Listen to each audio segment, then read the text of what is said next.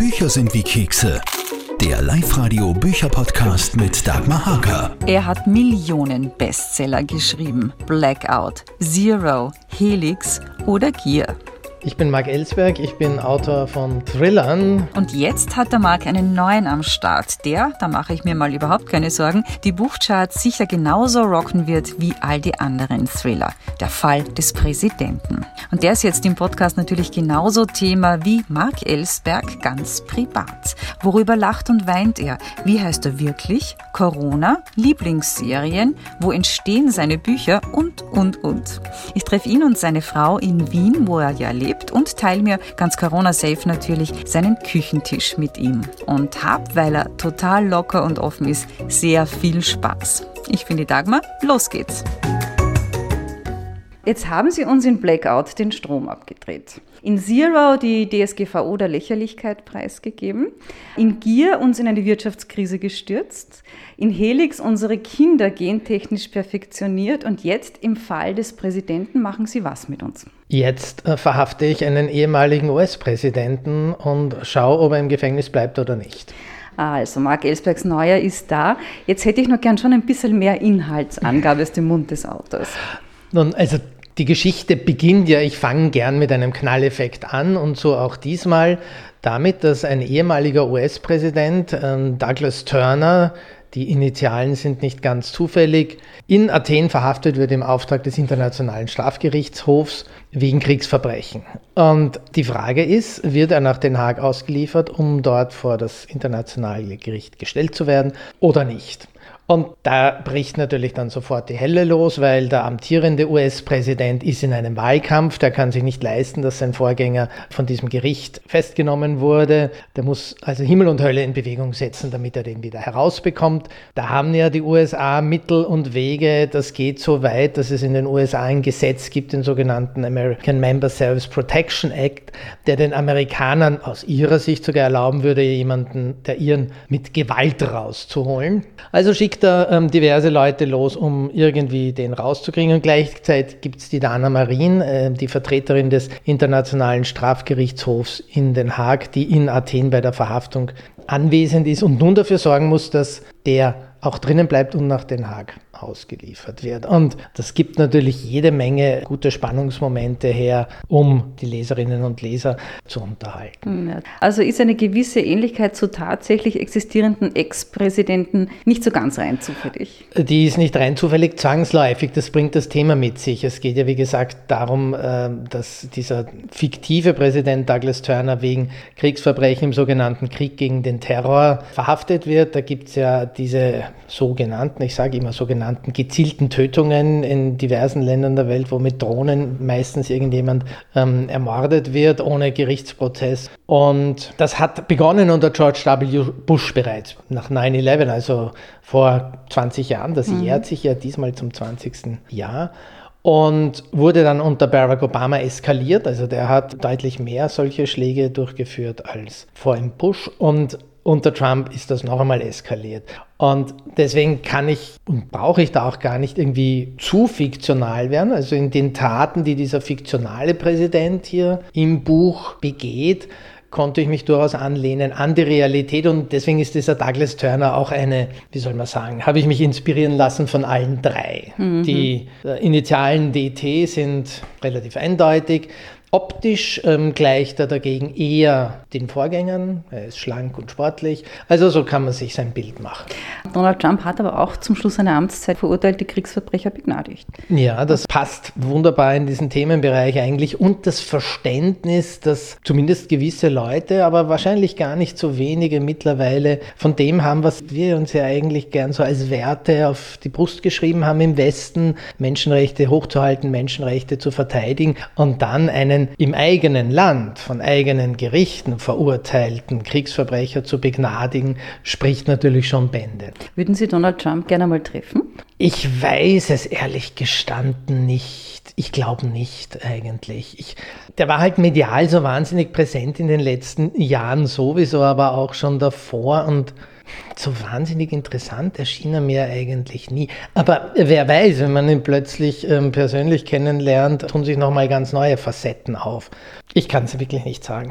Aber gibt es irgendeine Frage oder irgendetwas, das Sie ihn schon gern mal fragen würden zumindest?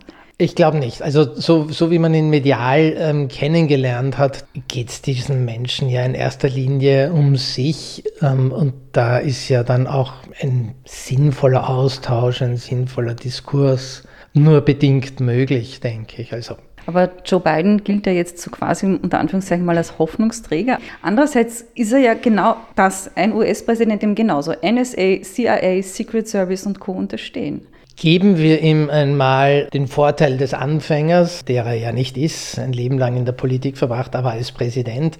Ich persönlich erwarte nicht, dass er in diesen Bereichen, sei es bei diesen ganzen Überwachungsdingen, die ich in Zero zum Teil mit ähm, thematisiert habe, und schon gar nicht in diesem sogenannten Krieg gegen den Terror irgendwas verändert. Das war eigentlich immer eine, eine aufsteigende Kurve, seit ähm, George W. Bush damit begonnen hat. Mhm. Ähm, was eben da gern übersehen wird, ist, dass Barack Obama das massiv ausgeweitet hat. Und meine Annahme ist eher, dass Biden das genauso fortführen wird oder noch weiter eskalieren wird, so wie es seine Vorgänger getan mhm. haben. Im Buch ist also das Grundthema diesmal Menschenrechte, ist ja auch eines der großen Themen unserer Zeit. Es ist vor allem das Thema, wie wir dazu stehen. Als Westen, der, der sich ja gern dafür hält, dass wir die so hochhalten und als Grundlage unserer Gesellschaft sehen, aber gleichzeitig, wenn es dann wirklich darum geht, schon mal mit einem oder zwei Augenzwinkern das Ganze nonchalant übergehen, das ist ja nur ein Beispiel, ähm, ein besonders krasses, mit dem ich hier die Handlung aufbaue, diese Kriegsverbrechen im sogenannten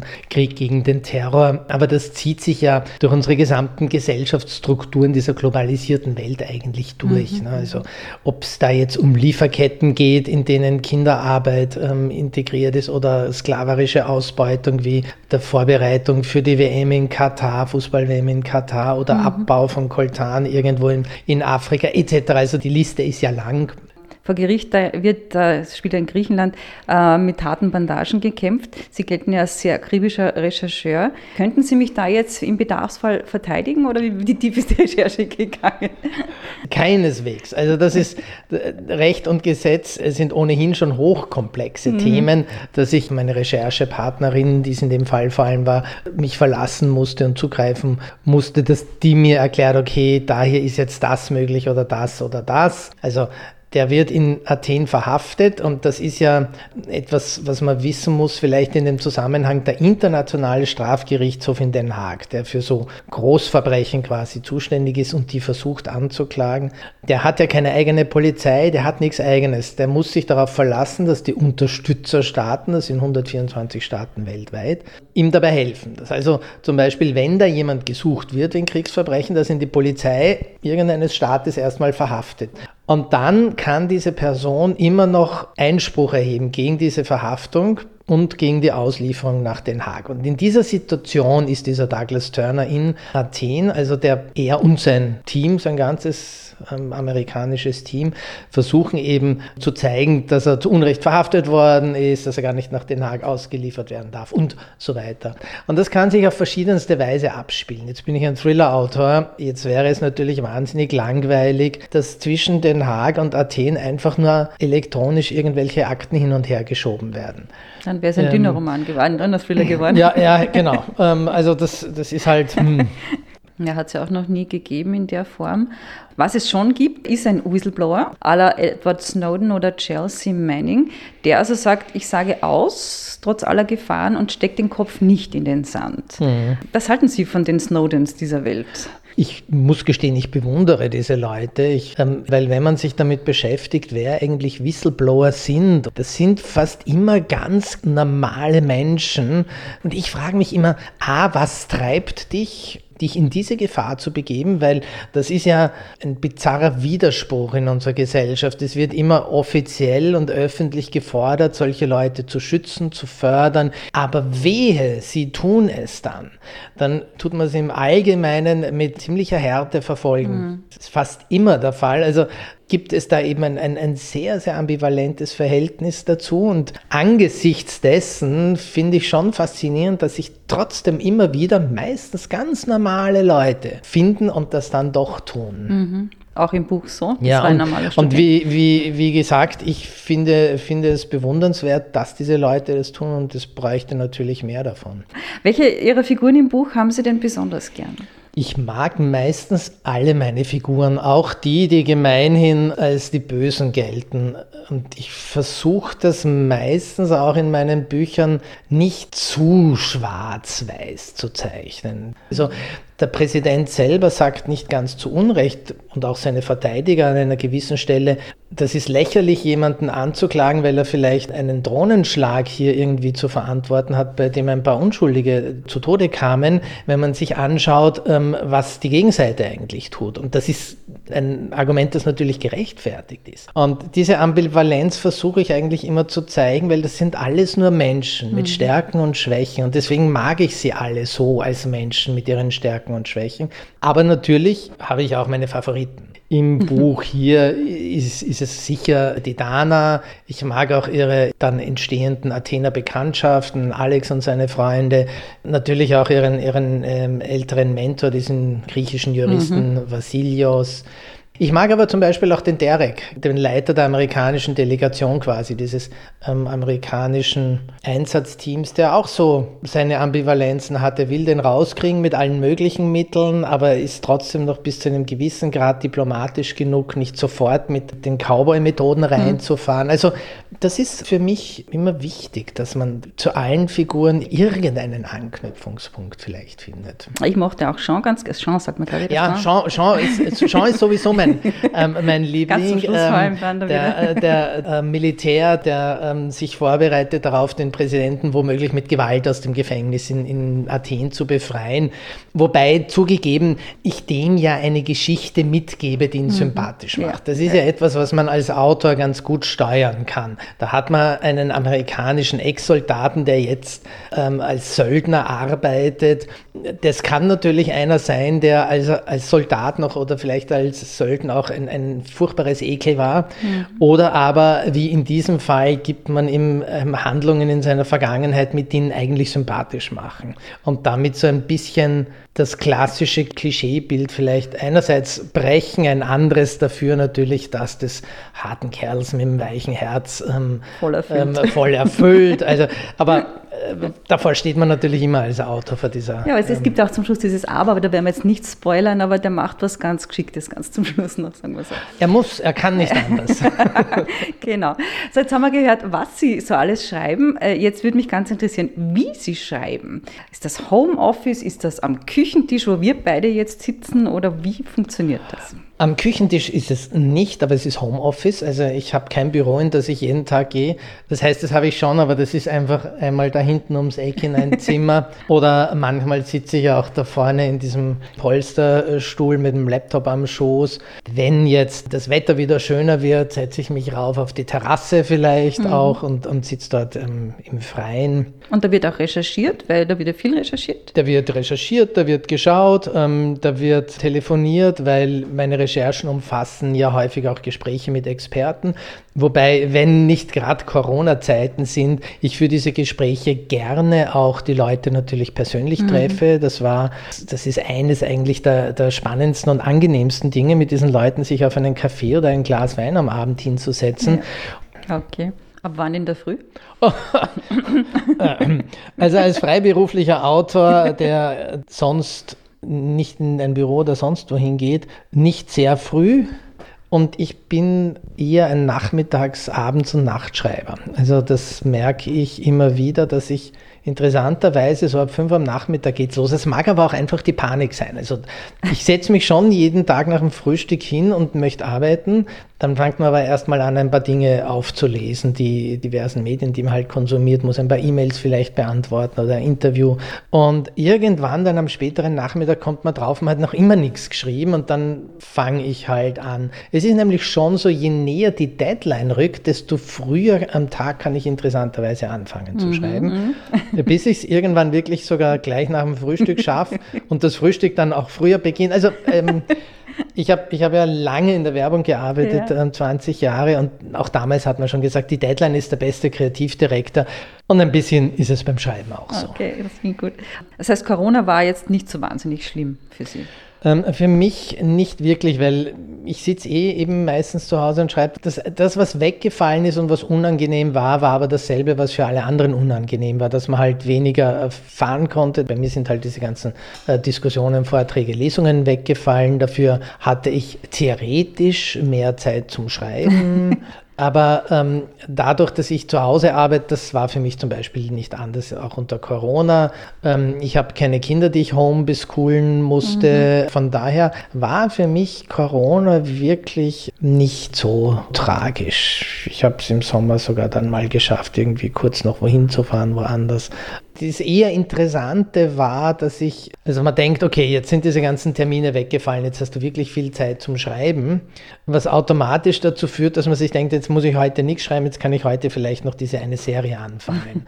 Und die hat man dann fertig geschaut, weil man hat ja noch so viel Zeit jetzt dank Koreaner zu schreiben in den mhm. nächsten Monaten, weil mir das relativ schnell klar war, dass das länger dauern wird als nur ein paar Wochen. Und irgendwann kommt man dann drauf, jetzt ist schon wieder ein paar Wochen vergangen und man hat noch immer kaum was geschrieben und jetzt ist schon wieder weniger Zeit mit dem Schreiben. Also das war eher so mein Corona-Problem, dass diese Zeit, die plötzlich da war, ähm, eigentlich gar nicht da war. Gar nicht da war, exakt. ja. um, ähm, was ist das Positive an Covid-19?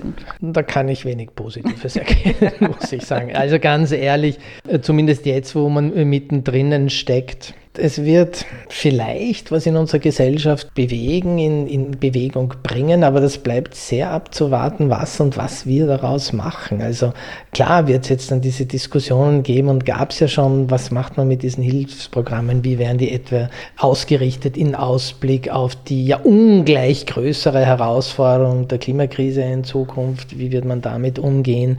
Das ist aber momentan noch so schwer abzuschätzen, wie, wie sich das wirklich äußern wird und wie die Leute Leute ähm, damit umgehen werden, wenn ich denke, dass man natürlich jetzt sehr viel Geld in Dinge stecken muss, erst einmal, um, um die Wirtschaft am Leben zu erhalten, wo man noch weniger an die Klimakrise denken kann, weil es ganz kurzfristig ist. Und wenn man dann andererseits so ein bisschen miterlebt hat, was alles möglich ist plötzlich, politisch und wirtschaftlich, wenn man meint, dass es sein muss, könnte ich mir vorstellen, dass es dann schon gesellschaftliche Gruppen, vor allem bei den Jungen gibt, die sagen werden, Leute, Leute, bei Covid habt ihr es auch geschafft. Jetzt bitte, wenn es um unsere Zukunft geht, möchte ich diese Anstrengungen auch sehen und es mit allen Mitteln durchsetzen werden. Ja. Hoffentlich, kann man das sagen. Jetzt haben Sie eingangs gesagt, aus ein Autor ein Autorenleben ist so langweilig, sehe ich überhaupt nicht so, sondern bin auch ein bisschen neugierig. Ich hoffe, Sie machen mir da jetzt mit. Ich hätte gern so einen kleinen, aber nicht allzu schlimmen Wordrap. Okay. da bin ich, oi, da bin ich ganz schön. Ja, damit beginnt, dass Sie eigentlich gar nicht Mark Ellsberg heißen. Ja, ich heiße eigentlich Markus Raffelsberger. Mhm, genau, ist ein Pseudonym. Warum? Das liegt in der, in der Geschichte meines Schreibens begründet. Also diese Krimis, die es zuerst gab und dann wollte ich Blackout schreiben und das ist doch ein anderes Genre, diese, diese Wissenschaftsthriller.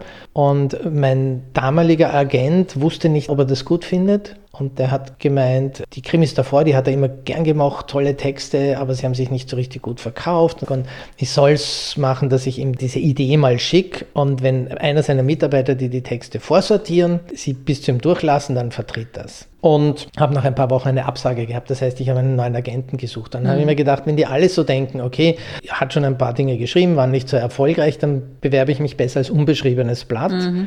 Und habe deswegen ein Pseudonym gesucht und habe mich dann für Mark Ellsberg entschieden, dass er nur eine Abkürzung meines Taufnamens ist. Also ich habe nur beim Markus die letzten zwei Buchstaben weggenommen und beim Raffelsberger die ersten drei und die letzten zwei. Und daraus wurde dann Mark Ellsberg. Weil ich angenommen habe, alle Leute werden dann die alten Bücher auch lesen, weil sie es sofort erkennen, hat natürlich keiner erkannt.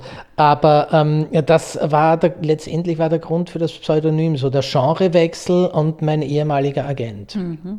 Jetzt haben wir schon über die, die Serien gesprochen, die in Corona geschaut worden sind, sage ich jetzt einmal passiv. Was ist denn so die Lieblingsserie auf irgendeiner Streaming-Plattform? Oh, da gab es immer wieder einige. Also ich, was ich irrsinnig gern geschaut habe, war The Get Down bei Netflix zum Beispiel. Die Geschichte des, des entstehenden Hip-Hops in New York der, mhm. der 80er, der späten 70er, frühen 80er Jahre fand ich ganz toll. Fleabag fand ich toll, zumindest die erste Staffel. Zuletzt habe ich etwas geschaut, was mir ganz gut gefallen hat. Ähm, das aber schon älter, zehn Jahre alt. The Newsroom, wo es um so eine Nachrichtensendung in, in New York geht. Ja, toll war jetzt in den letzten Monaten das Damen-Gambit hieß es, mhm. glaube ich. Ne? Da gibt es eine Menge Dinge. House of Cards?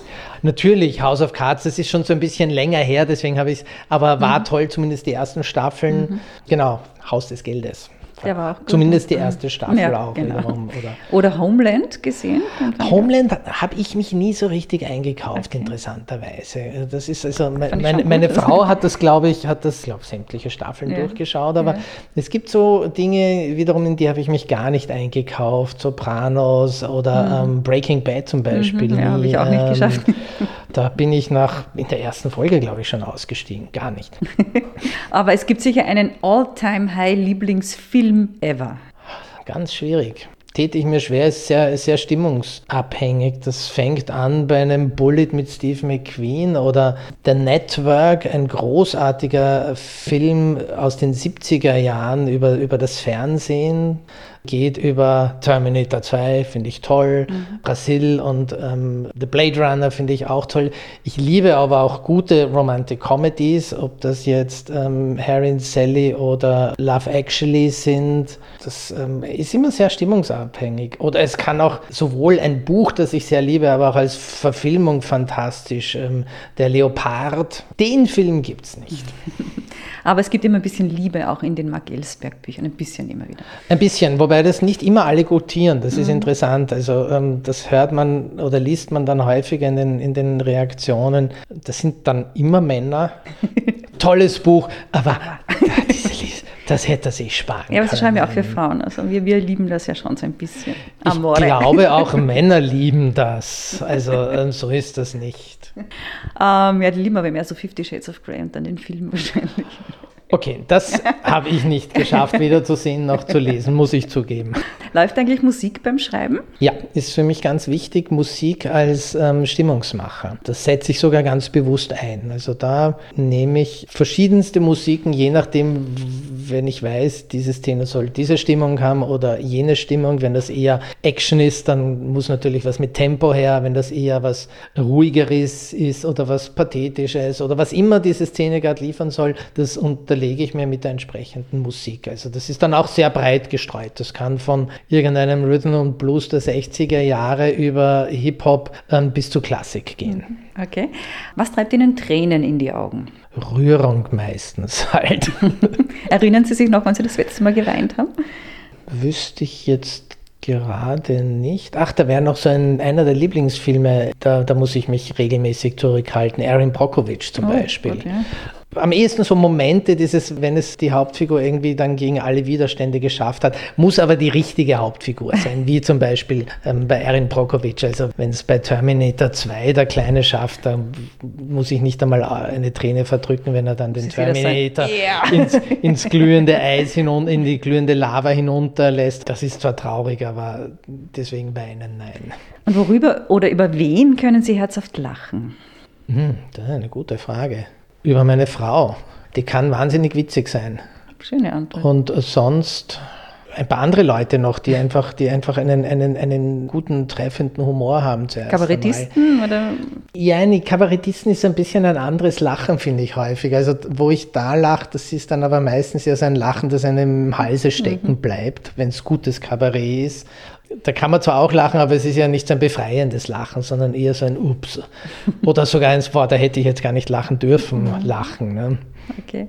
Sport und Mark Ellsberg? Ja, ich bin relativ, glaube ich, relativ sportlich. Also wenn ich nicht so wie jetzt gerade wegen einer kleinen OP ähm, für zwei Wochen außer Gefecht bin, mache ich fast jeden Tag eine halbe bis eine Stunde irgendwas. Brav. Mhm. Und passiv, Konsument von?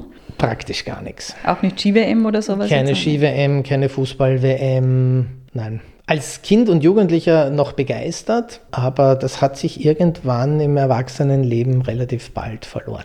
Ganz, ganz selten, vielleicht wenn eine Fußball-WM ist, schaue ich mir dann vielleicht so das Finale, an. das Finale oder sowas an. wenn nicht gerade, wie auch schon passiert, der Rückflug von Freunden irgendwo im Ausland ausgerechnet gebucht wurde von Leuten in der Familie am Finalabend. Das ist mir auch schon passiert. am Hinflug allerdings. Ja.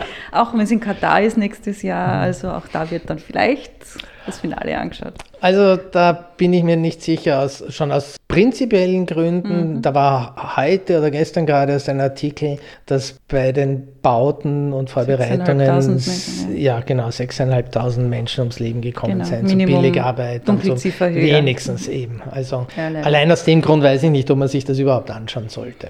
Das wird für wenige leider ein Thema sein, aber zumindest ist es dadurch auch, ein bisschen ja. präsent auch in den Medien. Sie, Sie gelten, äh, das haben wir schon gesagt, als gut informiert, aber wobei fehlt sogar Ihnen der Durchblick? Ach, bei ganz viel. da wüsste ich gar nicht, wo ich anfangen soll. Ich habe ja kurioserweise mit Blackout und Zero vor allem Bücher geschrieben, wo es sehr stark um Technologien geht, aber auch da war ich in Wahrheit immer auf die Recherchehilfe angewiesen, weil in, ich habe zwei linke Hände, mhm. also schon eine Glühbirne austauschen, das schaffe ich zwar zur Not noch, ein Mann, Auto, ist, ja, ein, ein, Auto ist für mich zum Beispiel zum Fahren da. Wenn ich da unter die Motorhaube schaue, stehe ich vor einem böhmischen Dorf. Also das ist, ich ich habe sogar Schwierigkeiten, das Scheibenwischwasser auszutauschen. Okay. Also. Jetzt haben Sie gesagt, Donald Trump äh, ist nicht so interessant zum Treffen, aber welche Persönlichkeit äh, würden Sie denn gerne mal treffen und sich austauschen? Naja, da gibt es auch ganz, ganz viele. Wenn wir in den USA bleiben, seinen Vorgänger fände ich wahrscheinlich schon mhm. interessant. Biografie gelesen? Dessen Frau mindestens genauso ja. interessant. Sie liegt bei mir, aber ich habe sie noch nicht gelesen. Ihre oder seine gehen. oder beide? Seine liegt da. Ihre ist, die ist irgendwo anders. Ist toll. Ich muss sie beide noch lesen. Mhm. Ich habe leider beide, sind ja aber auch ziemliche Ziegel. Also, also seine hat 1,3 Kilo, ich habe es abgewogen. Okay. weil ich das also gekriegt habe, das gibt es nicht. aber es war wirklich so. Aber trotzdem, man, er ist sehr ausführlich, aber es ist auch ganz gut zu lesen. Okay. Ihre hat mir besser gefallen. Sie hat sehr gut ja. schon mehr. Okay. It's Becoming. Selber kochen oder essen gehen?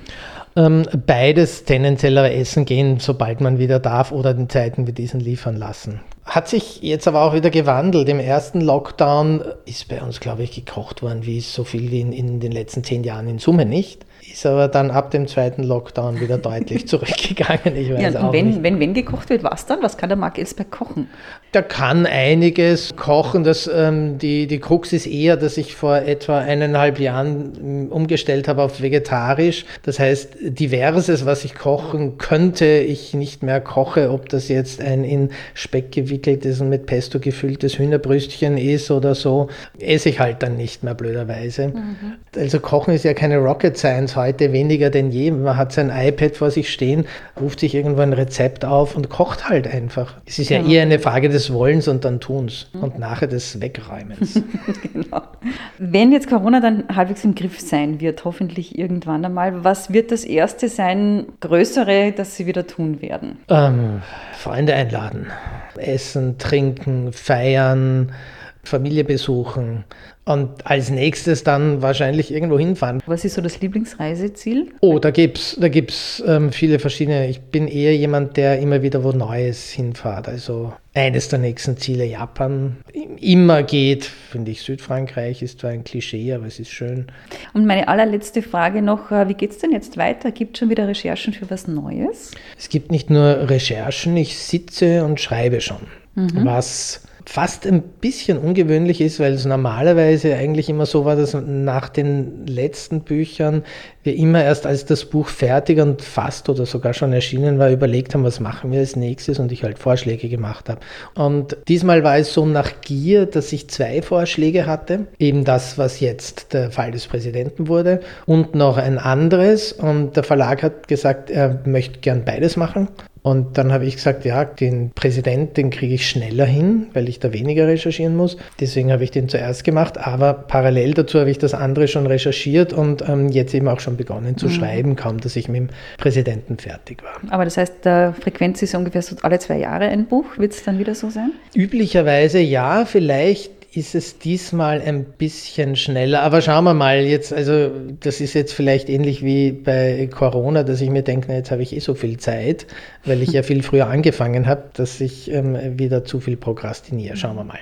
Nein, das Ziel ist eigentlich, dass es diesmal ein bisschen schneller geht. Ah, okay. Und wieder ein anderes Thema, oder? Es wird natürlich wieder ein anderes Thema. Es wird auch wieder eines der großen Themen unserer Zeit. Es wird wieder ein bisschen mehr so, ich will nicht sagen back to the roots, aber es, es wird wahrscheinlich eher vergleichen vergleichbar sein mit Blackout als mit dem Präsidenten oder Gier. Mhm. Also es wird wieder ähm, ein bisschen mehr Technologie und Wissenschaft, mhm. Wissenschaft sowieso eine ganz, ganz große Rolle drinnen spielen. Und es wird, das war ja bei den letzten zwei Büchern auch ein bisschen anders. Blackout hat ja in ganz Europa gespielt, Schauplätze mhm. gehabt und Zero dann äh, USA, Amerika, Helix sowieso, ich glaube bis auf Australien war jeder Kontinent dabei während Gier ja dann nur in Berlin gespielt mhm. hat und jetzt der Präsident ganz überwiegend in Athen spielt. Und das neue Buch wird auch wieder so ein Ding, das auf der ganzen Welt spielt. Na, dann freuen wir uns auf den und freuen wir uns jetzt vor allem, liebe Fans, einmal auf der Fall des Präsidenten und ich sage Dankeschön. Ich danke schön.